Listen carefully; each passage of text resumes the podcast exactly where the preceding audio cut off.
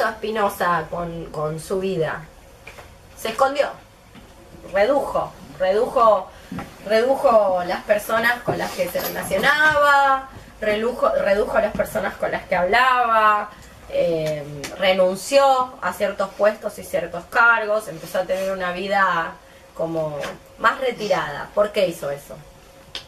Una, una hipótesis que el texto plantea es que no Damasio, Damasio no cree en esa hipótesis, pero algo que una podría pensar, un motivo por el cual esto podría haber sido hecho, tal vez habría tenido que ver, hay quien piensa, con eh, hacer, crear un personaje conceptual, una figura de quién era ese Espinosa, eh, que le diera más entidad a su teoría.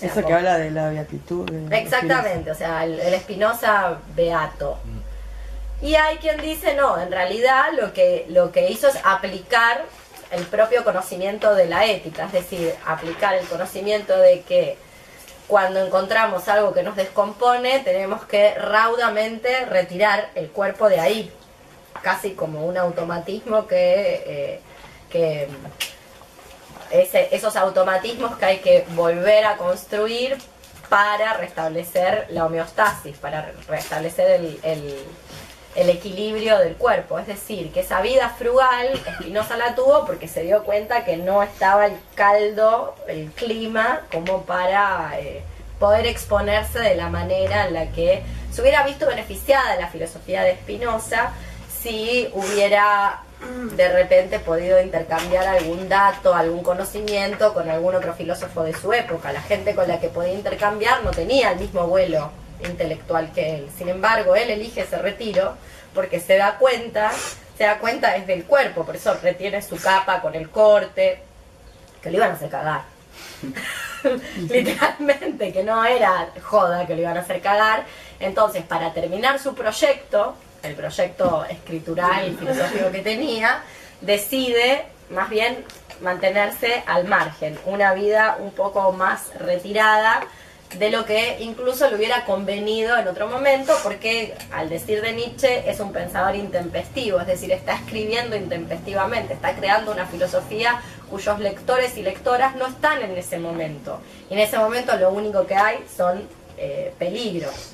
Por eso esa frugalidad Damasio la, la, relaciona con, eh, con esta capacidad iconoclasta que también es la que lo lleva a ser muy rechazado y por ende tiene que mantenerse un, un poco al margen. Él en algún momento, porque ¿para qué sirve la filosofía? Después esto lo vamos a retomar con Lordon. ¿Para qué piensan ustedes que sirve la filosofía? ¿Para qué sirve Euge la filosofía?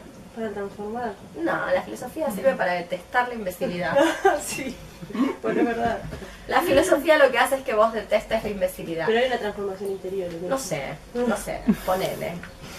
Ponele si no nos ponemos muy hoyo. Eh, prefiero, la manera de no convertirse en hoyo es ponerse violenta. Hay una lectura espinosa que se convierte rápidamente en marketing para empresas y gestión de... Bueno, ¿cómo evitas eso? Bueno, eh, algo que hacía Spinoza. Spinoza no es ese ser amable del retiro espiritual. Ese ser amable del retiro espiritual después lo tuvo que hacer porque lo andaban persiguiendo con un cuchillo en la mano. Entonces dijo, bueno, más vale me escondo un poco porque el horno no está para hoyos. Pero antes de eso se ve que era una persona bastante irónica, bastante sarcástica que se burlaba. Por eso le fue como le fue, como le fue a su tío. Entonces, eso se desprende de la filosofía. La filosofía de una o la utilización que a mí me interesa de la filosofía, que es un antídoto contra la pelotudez de los demás. Pero te vuelves medio borde. Voy a poner el HD. Eh, básicamente, toda su vida y su pensamiento ofendía lo que existe, ofendía a las personas, ofendía a, su tiempo histórico. Y frente a ese, lo que él hace es, en vez de seguir eh, para adelante intentando ser aceptado, poder discutir sus ideas, se retrae. bueno, ya está. La manera de terminar con este proyecto que tengo de escritura filosófico es la frugalidad, porque si no, no lo voy a terminar, me van a matar antes. Básicamente eso. Pero la filosofía, esta frase es de, es de Deleuze, la filosofía lo que hace es que te, te, te obliga a detestar la imbecilidad. Obviamente la filosofía te obliga a detestar la imbecilidad, pero no alcanza a sosegarte del no alcanza que suprimas la incomodidad que te produce el- los imbéciles. Frente a eso, la única que te queda es separarte. No alcanza, o sea, hace que detestes la imbecilidad, pero no alcanza para que eh, suprima el- la incomodidad que te produce esa imbecilidad. Entonces, frente a eso te apartás. Palpelbach lo que dice es que hay dos tipos de soledades. Una soledad que es la soledad positiva, que es aquella so- es la soledad espinosa, es el devenir espinosa, es el de la frugalidad social, que es la que se deriva de intentar o procurar sustraer el cuerpo de las sociabilidades envenenadas. ¿Qué son las sociabilidades envenenadas? ¿Qué se imaginan que son? Es la sociabilidad donde estamos... in- ¿Eh? Todas. Bien, Guille, efectivamente, bienvenido al club. Exactamente. Hay un mundo hecho de comunidad terrible donde toda la gente está permanentemente provocándote para que tengas ataques de ira o con su imbecilidad o para que pises el palito, pero después tampoco te puedes descargar porque si este fuera un mundo de animalitos yo no tengo problema, me cago trompadas todo el tiempo y está todo bien. Fantástico. Pero no, eso es ser violenta aguantarse lo que los otros hacen, eso está bien. Hay que aguantárselo hasta que tengas la úlcera gástrica y toda esa cuestión. Entonces, ¿cómo, cómo sustraes el cuerpo de eso? Mediante esa soledad. Es necesaria para, para producir, para producir tu, tu- para incrementar tu propia potencia. Si no, no se puede hacer nada. Eso es lo que va a decir Piper. ¿De dónde lo saca? Lo saca de una conferencia de Deleuze, donde en el medio de la conferencia, aparentemente un loquito le dice a Deleuze, ¿por qué nos dejan tan solos? Y Deleuze dice, por el contrario, no estamos lo suficientemente solos.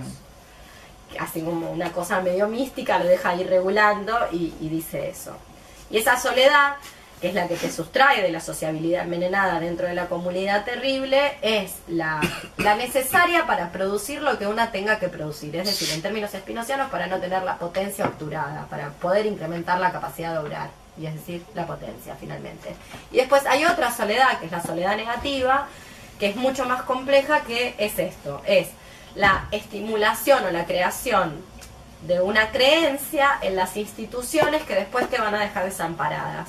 Lo traduzco, básicamente creer que si una denuncia la violencia de género, después las instituciones están ahí para protegernos, entonces vos llamas al 911, haces la perimetral, haces toda la gilada, para cuando terminaste con todos los trámites te mataran a cuchilladas. Marx, hay un Marx político y un Marx económico. ¿Aborda el político o el económico?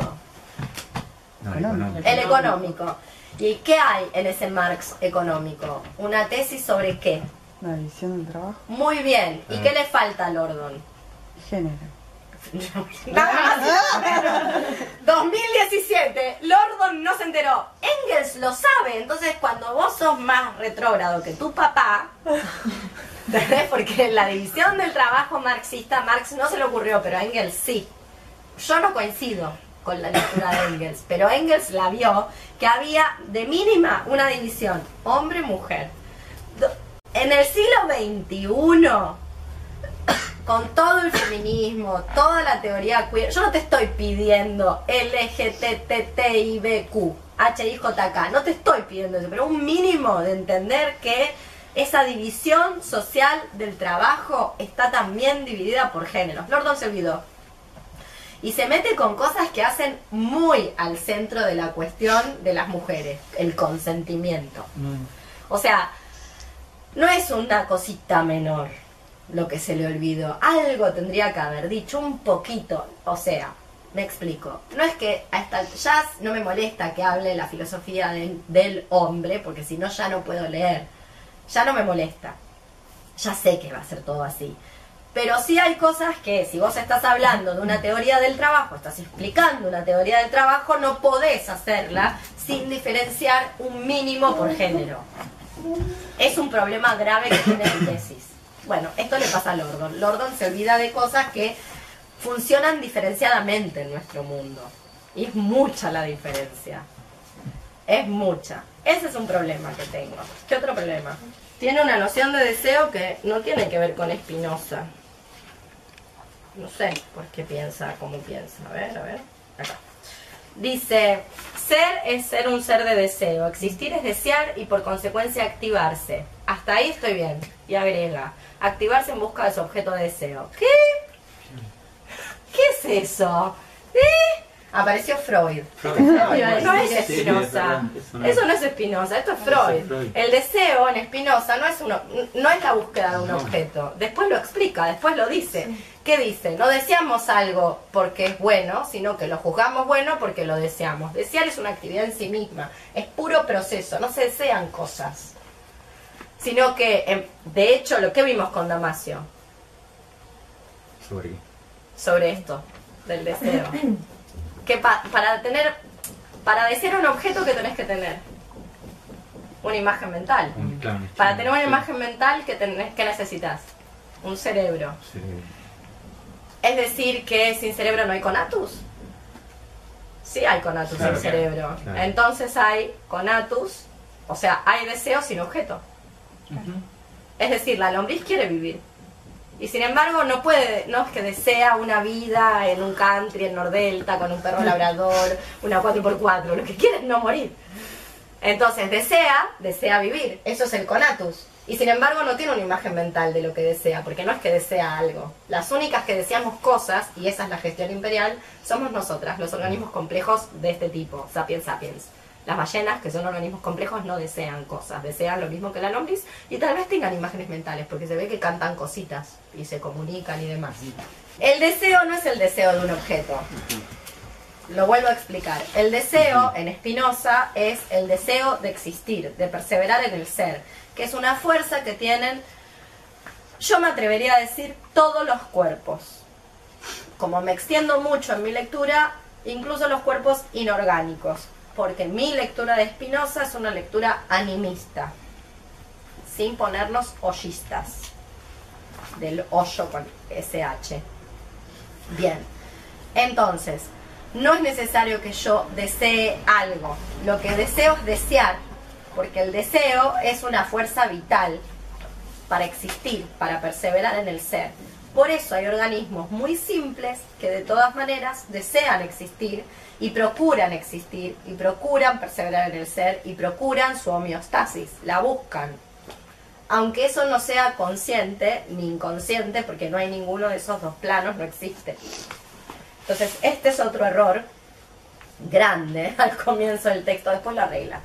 Más adelante lo arregla. Pero al principio se mete con esto y uno no desea objetos. En realidad lo que desea es, el deseo por objetos es la gestión. Todas las relaciones en este mundo son interdependientes. Ahora vos podés no aceptar justo que la interdependencia sea salarial. Pero en este mundo no tener un salario, ser un paria. Ser Susan de Black Mirror, por ejemplo. La gestión es producir esos deseos. O sea, producir los deseos por esos objetos, sean tangibles o intangibles. ¿Cómo se produce la gestión? Conectada a dispositivos y equipamientos que te hacen desear eso. Sobre todo mediante em, una suerte de estímulo-respuesta y, y refuerzos positivos. Básicamente eso. Es así como, como se producen esos deseos. Y eso está gestionado. Gestionado no quiere decir que hay un señor tipo el señor Burns diciendo excelente detrás, sino que hay estrategias políticas que lo configuran para, para producir esos, esos deseos por esos objetos. El deseo está porque forma parte de como la esencia vital de los Lo que cuerpos. dice la, la determinación. Similar a eso. Similar a eso. Por- Va por ese, por ese lado. ¿Y Sí. agenciamiento qué es? ¿Qué es agenciamiento? Eso lo- no lo entendí. ¿Qué es agenciamiento? Forma parte de la gestión. ¿Qué dice Spinoza? ¿Cómo incrementas la potencia según Spinoza? ¿Cómo haces para incrementar tu potencia? ¿Lo puedes hacer sola?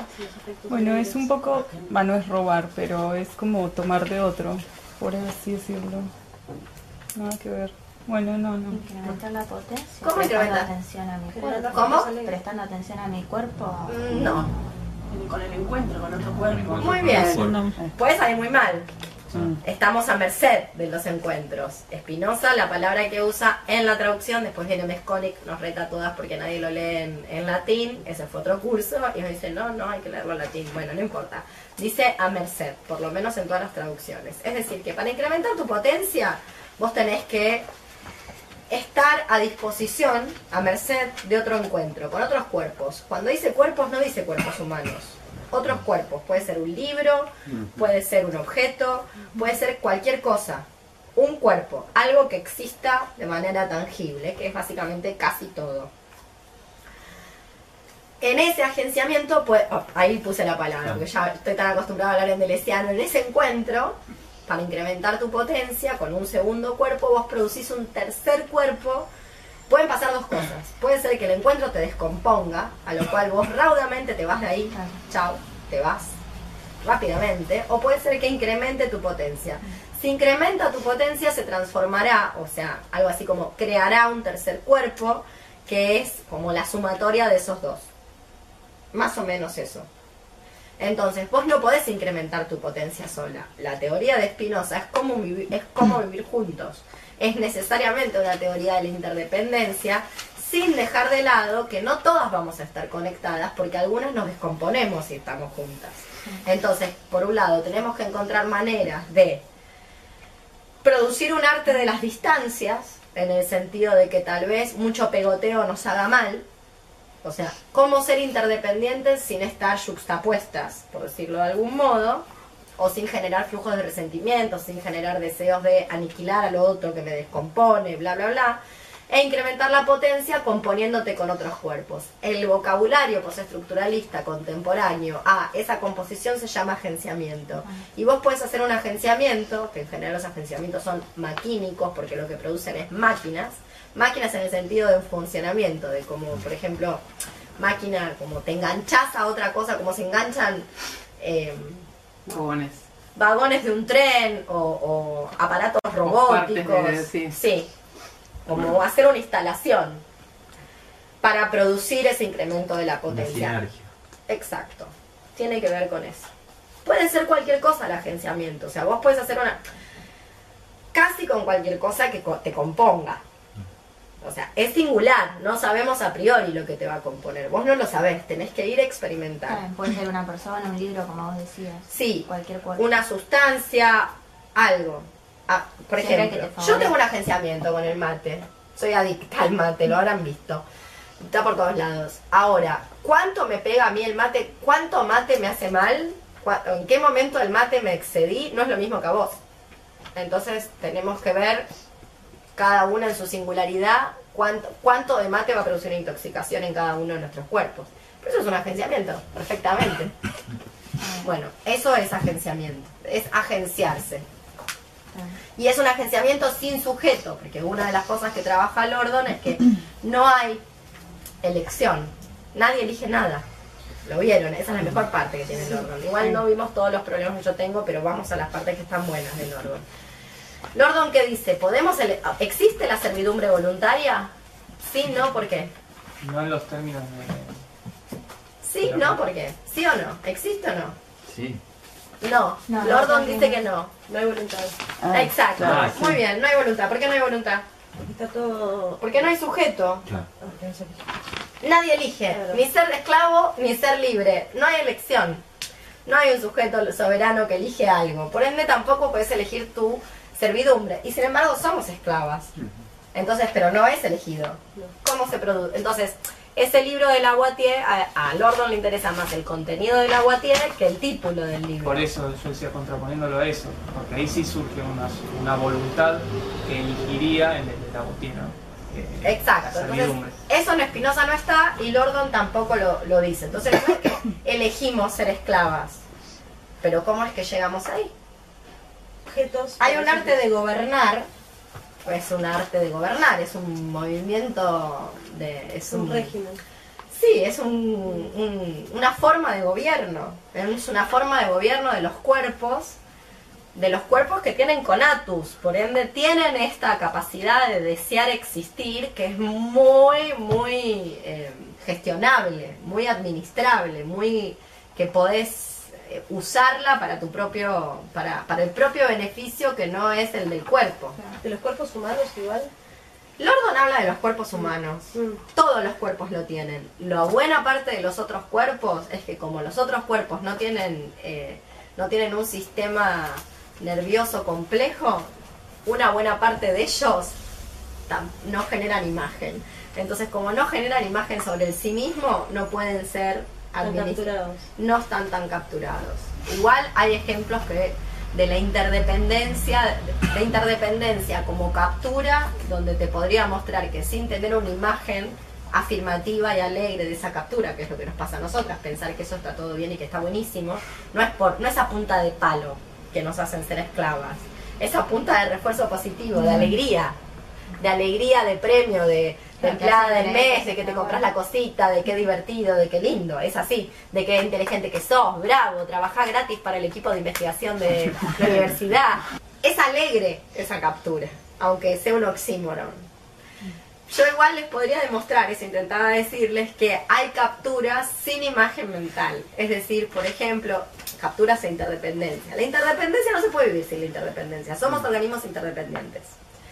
Solo que estamos en un modelo de interdependencia que es el peor, que es el salarial. Eso va a decir Lordon. Ahora bien, ese modelo de interdependencia como captura puede funcionar sin salario.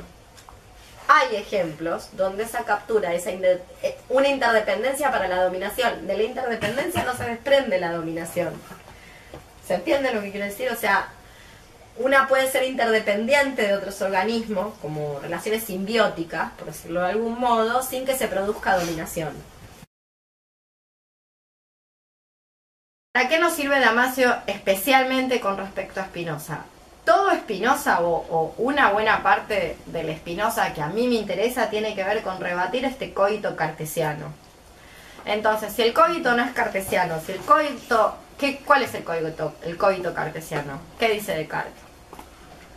Coito no es pienso, ¿qué es coito? No, en Plauto coito Ah. quiere decir dudo. El- ¿Cómo sabes La- que la- existís según Descartes?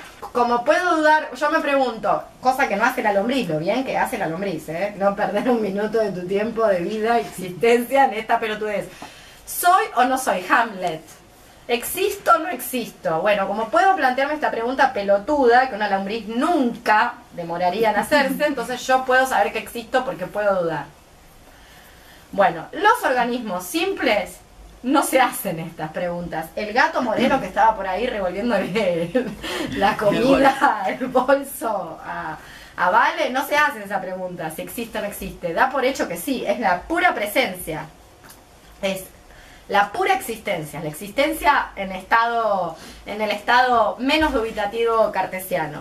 Entonces, la filosofía spinociana responde a una idea materialista donde en realidad lo que importa no son los co- el cógito de los procesos complejos, donde yo puedo hacerme una pregunta, una autopregunta acerca de, una autointerrogación acerca de mi existencia, que me permite comprobar mi existencia por esa autointerrogación, sino que yo sé que existo porque persevero en mi ser mediante cosas que tienen los organismos menos complejos. Esto es lo interesante de esa relación con Damasio. Hay otro punto importantísimo en Damasio, como para terminar eh, con... Bueno, no sé si vamos a terminar hoy con todo, pero para terminar hoy, intentar terminar hoy con esos capítulos que teníamos para hoy, que tiene que ver con este punto que trata Damasio en el capítulo 7 de la frugalidad espinosa. El texto dice coherencia. Yo prefiero otras palabras, después iremos hacia allí. Mantener una cierta coherencia, que es lo que dice el texto, entre la estructura y su funcionamiento. Lo cierto es que sobrevivir, es decir, las lombrices ranchando ante lo pútrido, se pudrió, entonces las lombrices se juntan y se aunan, no es el bienestar. Hay una diferencia.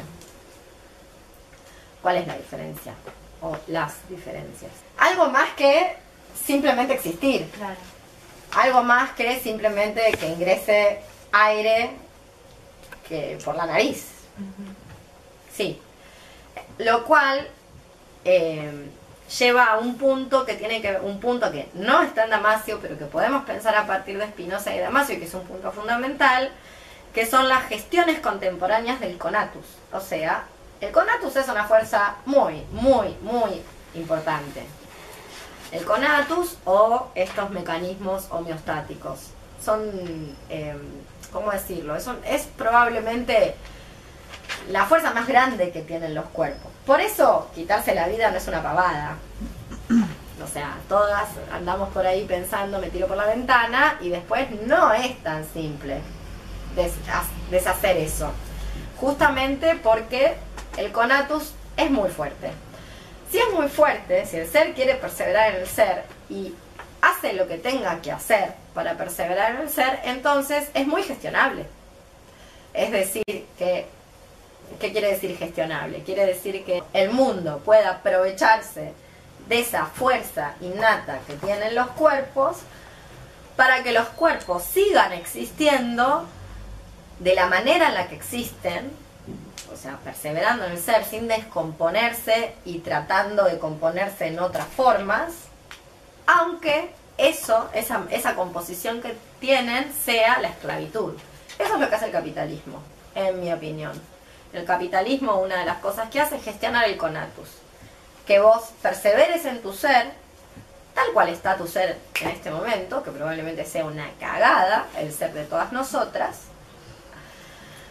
por refuerzo positivo, porque ya saben que estudiar, tener un título, casarse, los hijitos, todo esto nos dan premios, si lo hacemos más o menos bien. Entonces nos lo gestiona aunque no sea un elemento de incremento de las potencias. O sea que también es un arma de doble filo el conatus. Yo creo que Spinoza se dio cuenta que cuanto más enganchada estés a, un, a los sistemas formales, menos capacidad para terminar tu proyecto vas a tener, de un modo u otro.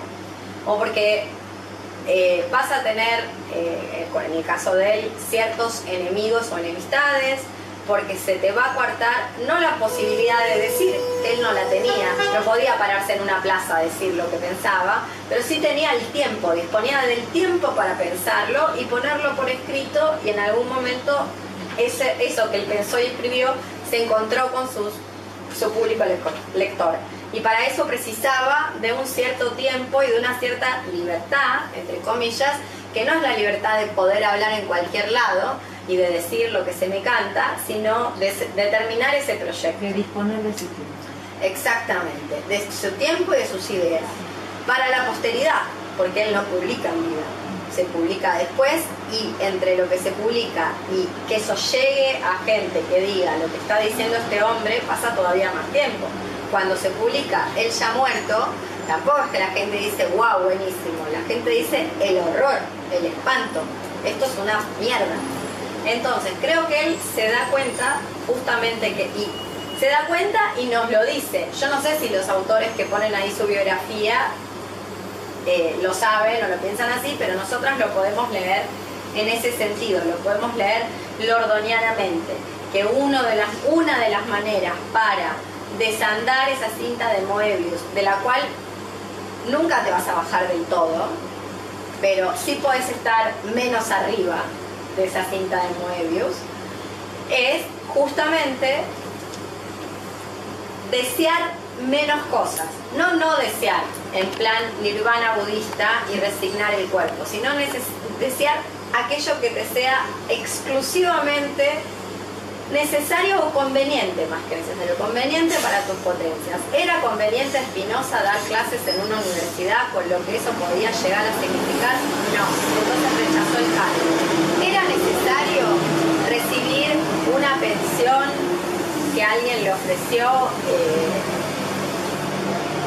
con lo que eso podía llegar a significar en términos legales? No. De hecho la rechazó, después la aceptó y después todavía le bajó eh, le bajó más el precio, o sea, una vez muerta la persona le aceptó la plata, o sea, solo con la persona muerta que la persona le dejó una pensión y así todo, ni siquiera fue la cantidad que le estaban dejando. Y finalmente mantuvo siempre un oficio, siempre mantuvo un oficio. Por supuesto el oficio es de lo que se murió, de respirar el polvillo del vidrio, de pulir el, el vidrio, eso es finalmente lo que se supone que lo mató no importa. Ahora, ese oficio, ese oficio que era un oficio que hoy llamaríamos un oficio informal, un oficio precario, frente a trabajar en una universidad, es un oficio sigue siendo un oficio precario. Sin embargo, a él le permitía hacer sus arreglos singulares y tener lo que necesitaba, y no mucho más.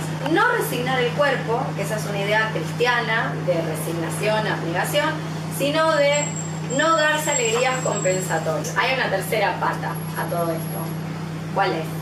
Es la más linda y tiene que ver con la existencia. Es la más linda porque es la que funciona sin plata.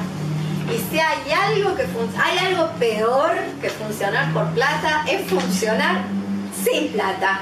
El reconocimiento. ¿no? Divina la El, reconocimiento. el avance personal. Exactamente, el avance personal, el coaching ontológico, la trascendencia y todo. El- im- Imitatio affecting. Exactamente, ¿qué quiere decir qué?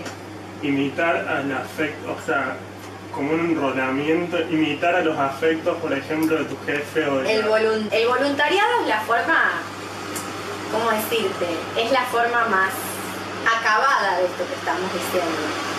Por mucho menos la gente se enrola. Ya se los cuento, ¿eh? O sea, el voluntariado es la forma más acabada porque te van a venir a decir que sos el voluntario de Greenpeace, que sos el voluntario de la mar en coche o de algo y te van a poner una chapita. Por mucho menos la gente se enrola y se convierte en voluntaria involuntaria. Con lo cual, así como Espinosa, Espinosa no tuvo reconocimiento en vida. No es que no tuvo ninguno, no es que eran todos imbéciles y nadie se dio cuenta que ahí había un genio, un lúcido. Sí, pero también sabía que lo que tenía para decir no era para todo el mundo y que bueno, por ende no lo iba a seguir todo el mundo como no iba a tener el éxito de Descartes, ni lo buscó, ni lo deseó, ni salió a competirlo. No le interesaba. Porque eso hubiera sido meterlo en peligros. Peligros, ¿qué quiere decir peligros? No es que Spinoza tenía un, un aprecio por su propia vida individual excesiva. Lo que quería era terminar lo que tenía que hacer. Quería terminar la ética del tratado teológico político. Y para eso necesitaba unos años más de lo que hubiera sido si se hubiera parado delante de Descartes a decir, eh, Descartes, vos todo mal.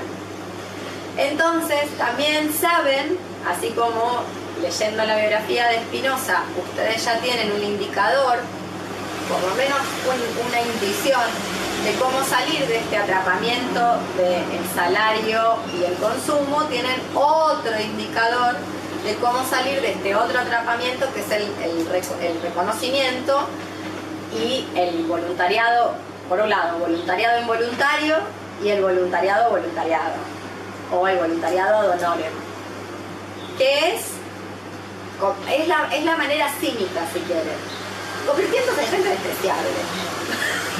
Hay un truco mencionado por Ted Kaczynski, que es el truco más ingenioso del sistema, que Kaczynski se dio cuenta de cosas similares a las que se dio cuenta eh, en un punto Lordon, a saber que el sistema produce una gran cantidad de malestar físico, psíquico, etcétera, y que con ese malestar hay dos posibilidades, o te adaptás, divina, regia, perfecta, que eso más bien no le sale nunca a nadie, por lo menos si le sale es una apariencia, y si no, si no te adaptás, que es el mayor grado lo que le pasa a todo el mundo, la góndola de los deseos de cambio ofrece políticas aceptables. O sea, hay una gran oferta de, bueno, ¿cómo salimos de estos problemas? Si ustedes se fijan ahora en casi todos los perfiles, hagan, hagan, hagan un poco de antropología urbana.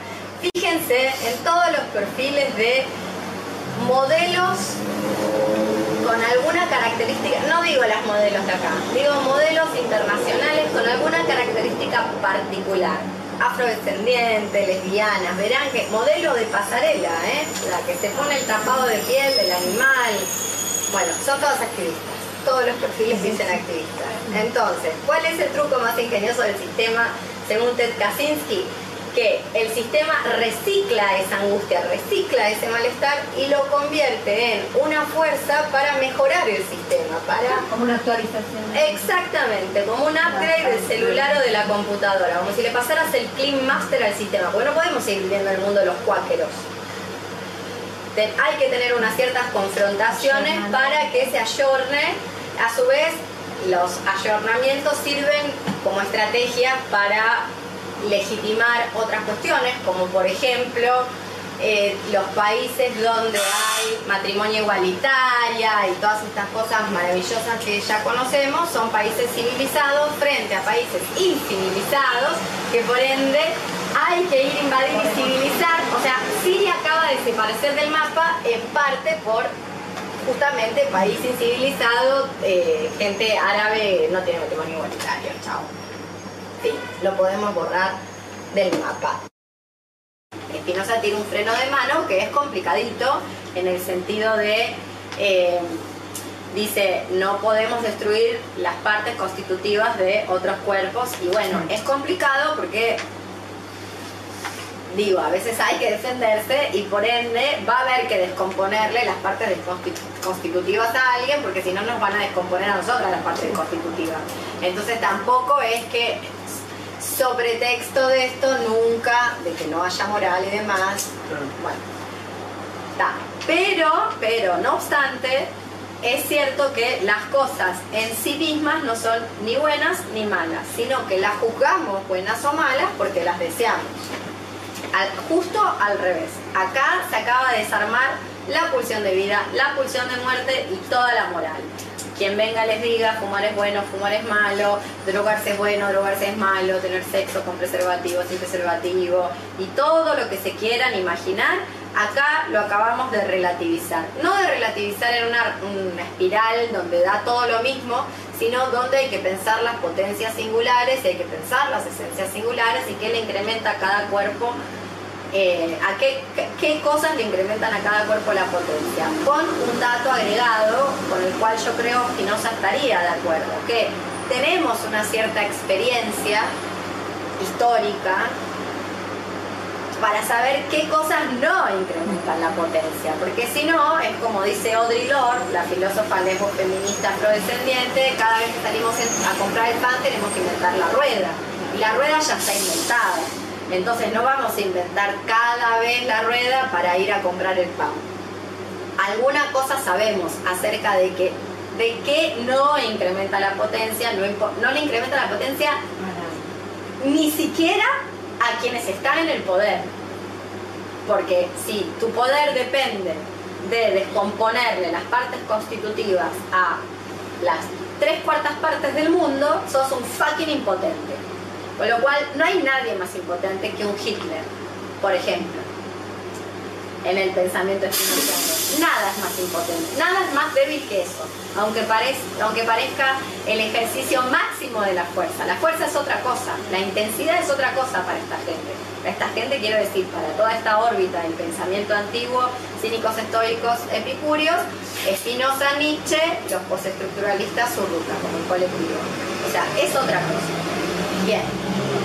Y por otro lado, acaba de desarmar la teoría del valor, que ahora viene el orden. ¿Qué dice el orden? Que el orden justamente hace esa analogía entre el deseo y el, entre el valor y lo que juzgamos como bueno, en el sentido en que una cosa adquiere valor en la medida en que nosotros le asignamos ese valor y no las cosas tienen un valor en sí mismo. Muy bien. A priori. Vos eh, utilizaste una palabra antes muy bien utilizada, que es introyectar. Le introyectás a un objeto es el valor. el valor. ¿Cómo se llama eso? Introyectarle algo. Nosotros tenemos un conato, ¿verdad? Imaginemos que le tiramos, el conatus es como una fuerza vital. Imaginemos que le tiramos a un objeto nuestra fuerza vital. En vez de hacer un agenciamiento, lo que hacemos es tiramos ese conatus, no es lo mismo, ¿eh? Le tiramos a ese objeto, lo introyectamos con eso. ¿Cómo se llama eso? Creo que Lordon le pone la palabra técnica. Tiene una palabra técnica del lenguaje psicoanalítico. Catexizar, exactamente. Entonces, invertimos, en el sentido de el capital, invertimos nuestro capital vital en algo que en realidad no lo tiene en sí y además lo que producimos es una conducta donde nos enamoramos de ese objeto, porque la figura por excelencia de la catexis es el enamoramiento. En realidad ese embelezamiento, ese enamoramiento básicamente somos nosotras. un enamoramiento narcisista. No hay otro. No hay otro Freud ya lo contempla así, ¿eh? Mirá que Freud Sí, sí. es mediocre en un montón de cosas, pero fíjate que él que era tan pelotudo, todo lo que se le ocurrió. Efectivamente, no hay otro. Que no es lo mismo que afectarse, ¿eh? Eso sí existe. Afectarse, hacer máquina, eh, tener deseos que incrementen las potencias. Yo no estoy diciendo que no hay toda una serie de emociones, diría Damasio, que nosotras le decimos enamoramiento, pero el enamoramiento en realidad sos vos, no hay un otro. No hay un otro con el que componés un otro puede ser mis anteojos, ya sabemos, el fanzine, el termo, una persona, un libro, un proyecto, filmar, eh, qué sé yo, hacer artesanías, tener un oficio, no, es, o sea, componerse no es solo con gente, nos podemos componer con muchas cosas. Hay muchísimas cosas para decir de Olazo. Yo quisiera hacer medio como una síntesis e ir a las cosas más importantes o a mí las que más me, me resonaron. eh, que vendrían a ser, a ver, ¿cuáles vendrían a ser? Por un lado, la siguiente, que para engancharlo con lo que veíamos de lo que estuvimos viendo de Lordon, es qué hay que hacer cuando una idea es potente, pero potente para el decrecimiento o el decaimiento de mi potencia. ¿Qué debo hacer? O ponerle otra de la Contrarrestar con una intensidad o mayor intensidad. Una idea potente, el, el proyecto de la ética sirve para distinguir una idea potente, sí, ahora voy, una idea potente de una idea débil y las ideas potentes, pero que no incrementan, las ideas potentes, pero que hacen, que, que producen eh, afectos tristes, yo no, gracias, yo no tomo.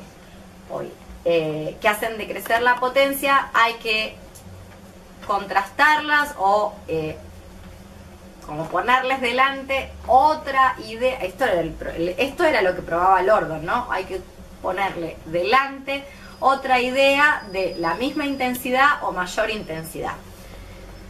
Esperen que voy a buscar el agua, pero les quiero hacer una pregunta. Entonces, ¿qué pasa? ¿Qué pasa con el cuerpo singular cuando es afectado por un cuerpo por, por un encuentro positivo? De un cuerpo individual a un cuerpo múltiple. ¿Cómo hago? Estás refiriendo a que cuando hay otro cuerpo que me afecte de manera que incremente mis potencias, eso redunda en un tercer cuerpo, Sí. Entonces, ¿qué, qué se modifica? el propio cuerpo. Se modifica tu propio cuerpo y se modifica la manera en la que percibís el propio cuerpo. ¿sí? Y entonces, ¿qué ocurre? Dejas de, salís de qué lugar? Salís del lugar del individuo. Exacto. O sea, empezás a... eh, eh, porque la potencia en realidad, ¿qué es? ¿Es individual? No. No, ¿qué es la potencia? Un haz de relaciones.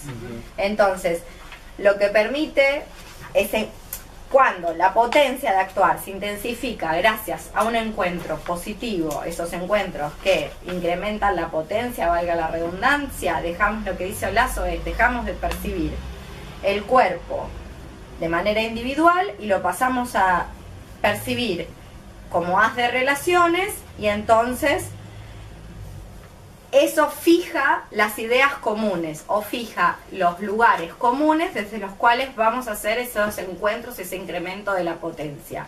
En- lo que estoy intentando decir es lo que una tiene que encontrar, eh, según Olazo, es qué es lo común en nuestro incremento de la potencia. Para encontrar qué es lo común para incrementar la potencia, no es algo que lo vamos a hacer desde lo racional e intelectivo, es decir, desde las ideas que produce la mente, sino que es algo que lo vamos a hacer desde lo físico, desde lo corporal. Eso es lo que nos está diciendo Lazo. Y esto no se hace desde la conciencia, porque ¿qué es la conciencia? Según Lazo para Spinoza. ¿Qué es la conciencia? ¿Un sinónimo de qué? Real, No, ¿no? ok. es una ficción. Que sea una ficción no quiere decir que es de mentirita. La, la mesa también es una ficción. Del, alma también la como ficción. Pero que, sí, ya vamos hacia ahí. Pero lo importante es entender que no va a ser un proceso racional de la cabeza, porque la conciencia es justamente eso, una ficción. una ficción o una, una ilusión, es sinónimo de ficción. ¿Y qué pasa con la conciencia? ¿Qué hace la conciencia? Acordate que estamos tratando de salir del cuerpo individual para poder establecer qué es lo común, para poder construir ese cómo vivir juntas a partir de nociones comunes desde las cuales podamos afectarnos. Entonces, para eso no puede ser la conciencia el centro de la escena, porque la conciencia, ¿qué usa como, como punto de referencia? El yo. ¿Y qué pasa con el yo? Bueno, lo que sería como la, la percepción individual de algo. Muy bien. Entonces se crea ¿Qué pasa con la percepción individual de algo? La conciencia implica la posición de un sujeto, ¿verdad? La conciencia, que es sinónimo de ficción, implica la posición de un sujeto. Esa posición de sujeto es una posición privilegiada con respecto a qué? Así está organizado Occidente. No es lo que cree Spinoza. ¿Con respecto a qué? El sujeto es superior a qué? Al objeto, digo. al objeto. Muy bien. Y que el sujeto sea superior al objeto y que tenga una posición privilegiada con respecto al objeto. ¿Se paga con qué? Con el desconocimiento. ¿El desconocimiento de qué? ¿Qué es lo que los seres humanos desconocemos o estamos todo el tiempo confundiendo, según Spinoza? La esencia de los sujetos. No, Las causas. con los efectos. Causas. Esto, estamos todas de acuerdo, es una taza, ¿verdad? Porque nosotros estamos muy acostumbrados a que esto es una taza. Pero ¿qué otras cosas puede ser? ¿O qué es el conatus? Perseverar en el ser, ¿verdad? Y además, ¿qué es? ¿Qué quiere decir perseverar en el ser? Existir. Y cuando los cuerpos quieren existir, ¿qué hacen? Se mantienen unidos. se expanden. En general ocupan lugar. Ocupan lugar. Esto es una taza, pero ¿qué otras cosas, para qué po- otras cosas podríamos hacer con esto? En principio es un contenedor. Muy bien, entonces, ¿qué otras cosas podríamos hacer? Que lapicero, qué sé yo. Lapicero, ¿qué más? Lo podríamos hacer tarrito para que tome agua moreno, ¿qué más? Maceta. Florero, muy bien, se lo podemos tirar por la cabeza a alguien, arrancarle un ojo, podemos hacerlo de piedra, ponele. Entonces, los objetos ya saben que la potencia, ¿cómo es en Espinosa? La potencia está siempre en acto. No es una posibilidad, es un acto. ¿De qué depende que se ponga en acto? De un agenciamiento. Entonces, si el punto epistemológico del que yo parto es mi propio yo, no permito que la taza se relacione con mi... Le estoy diciendo taza, pero porque hay que llamarlo de alguna forma. No le permito a este objeto que se relacione o que exprese o que manifieste toda su potencia, toda la capacidad de obrar que tiene. ¿Qué es hipertélica? ¿Qué quiere decir que es hipertélica? Que trasciende el objetivo originario para el cual fue creado. Ese objetivo originario para el que fue creado, el ser taza, la taza, el conatus de la taza, lo trasciende. Y puede ser un montón, más que puede ser, puede hacer un montón de otras cosas. Y eso depende de una interacción, de unas de relaciones. Pero para eso el punto epistemológico no tiene que estar situado en el yo que lo define como taza, sino en lo que la taza puede. No es que Spinoza lo haya dicho, pero que se puede desprender de la lectura de Spinoza, los objetos trascienden su finalidad. Trascienden su finalidad quiere decir que vos puedes usar el mismo objeto para múltiples funciones. Las potencias no son infinitas, pero no son, no son infinitas, pero son insondables, en el sentido de que no están a priorísticamente determinadas. Por eso Spinoza es el primer filósofo que se pregunta ¿qué puede un cuerpo? Y no se sabe lo que puede un cuerpo. Los flujos de resentimiento tienen que ver con justamente confundir causas con efectos. Y finalmente ocurre algo más, que es así como está organizado Occidente también. ¿Qué cree Occidente de los objetos? Que los objetos son inherentemente qué? Cree que inherentemente tienen una única función. Esto es lo primero, y que esa función está definida por su pertenencia a una clase, especie, género, etcétera. Y además, ¿qué cree de los objetos? A lo que voy es que eh, eh, Occidente dota a los objetos de un bien o un mal inherente. Sí, ahora sí, a vos te puede hacer mal fumar, entonces no lo tenés que hacer. No es que haga bien la nicotina, el tabaco y demás, pero habrá quien pueda pu- prescindir de esas partes constitutivas. Bueno, eso es lo que ocurre cuando en Occidente, cuando es el sujeto quien define las cualidades de los objetos, en vez de dejar que los, los existentes, salgamos de la palabra objeto y vayamos a los existentes, en vez de permitir que los existentes obren su potencia, la que sea. Que ya les digo, no son infinitas las potencias. Que no sepamos cuáles son, no significa que son infinitas. Las potencias son finitas y están siempre en acto, es decir, no son una posibilidad a cumplir. Las cosas no son ni buenas ni malas. De hecho, ni siquiera, como habíamos visto en Lordon, elegimos.